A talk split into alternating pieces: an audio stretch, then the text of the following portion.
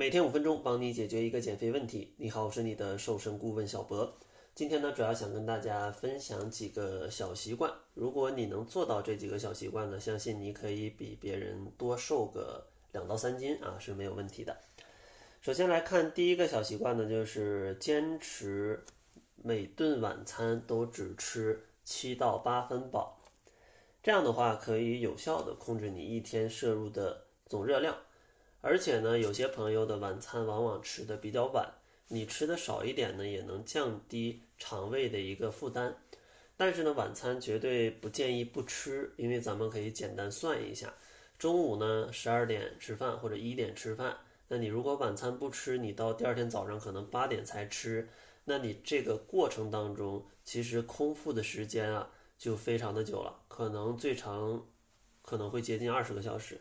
那这二十个小时，你肠胃里面没有任何东西，它非常容易就是去损伤你的胃壁，因为没有什么食物去中和你呃肠胃里面的这个胃酸，那它过于酸可能就会腐蚀你的胃壁，太长时间了嘛。另外呢，你如果饿这么久的话，其实你到第二天早上或者当天晚上都容易觉得就胃里很难受、很饥饿，所以说这样的话都会影响你的减肥。所以呢，晚餐建议咱们适度少吃一点，但是不要不吃啊。第二个小习惯呢，就是在餐前咱们可以喝一杯水啊，这个小建议经常提，而且呢也是非常有效的一个建议。虽然呢很简单，但是发现总有朋友就总是忘啊，总是忘掉这个事情。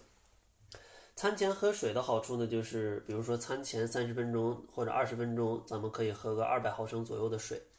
这个好处是可以帮助你去润滑一下你的这个食道还有消化道什么的。你接下来再去吃食物吧，就会觉得可能会舒适一点。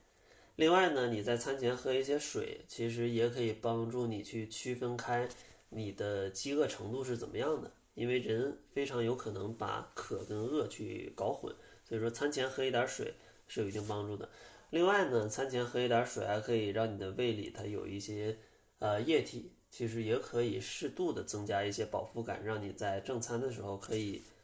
稍微把速度降慢下来，这样有助于你控制你吃到几分饱。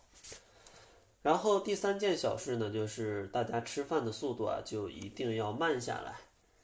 因为只有慢下来，你的大脑才有时间去反应你吃到了几分饱。如果你吃的特别快，就会出现这种状况，就是吃的很多，发现没饱，但是过一会儿发现特别撑。其实就是大脑过一会儿才反应过来了，所以说建议大家呢，正餐的时候每口呢可能嚼个至少也要嚼个二十下吧，这样的话可以有效的拉长你的进餐时间，帮助你吃到一个合适的量。然后第四个小习惯呢，就是建议饭后咱们可以适度的走动走动，但是呢，饭后一定不要做剧烈的运动，因为你在饭后吧，其实你的肠胃是在。消化的，它的大多数的血液呢，都集中在你的这个肠胃的这个部分。如果你剧烈运动，你非要把血液调到四肢，那这样的话就既影响消化，还影响你的运动。而且胃里那么多食物，你运动起来其实也非常的不舒适。但是你在进餐之后，适度的去散散步，其实这样的话既能缓解呃饭后可能有一些疲惫的感觉，同时呢还能帮助你消耗更多的热量。对于减肥是有一定的帮助的。第五个小事情呢，就是建议大家可以在睡前的时候去泡一泡脚，因为睡前呢泡脚可以让你的全身的血液流动速度啊去加快啊，这个好处尤其在冬天或者天冷的情况。现在呢，这个东北快要停暖气了啊，可能马上就会比较冷啊，所以说这个时候你晚上去泡一泡脚，是对全身的血液流动是非常有帮助的。这样的话能让你有一个更安稳的睡眠，而有一个好的睡眠呢，对于你控制你的饱腹感，还有你控制你的饮食，甚至提高你的代谢，都是有非常大的帮助的。然后第六个小事情呢，就是睡前咱们可以做一做一些拉伸或者做一些瑜伽的活动。其实这些运动呢，也可以帮助你加快你的血液流动的速度。同时呢，它还可以放松你一整天这种疲惫的身体，让你呢可以有一个更好的睡眠。当然呢，睡前就不建议做非常剧烈的运动了，比如说什么蹦蹦跳跳的或者高强度间歇性运动，这样的话非常容易让你太精神了啊，就睡觉的时候、睡眠的时候就容易睡不着啊，可能影响你的睡眠。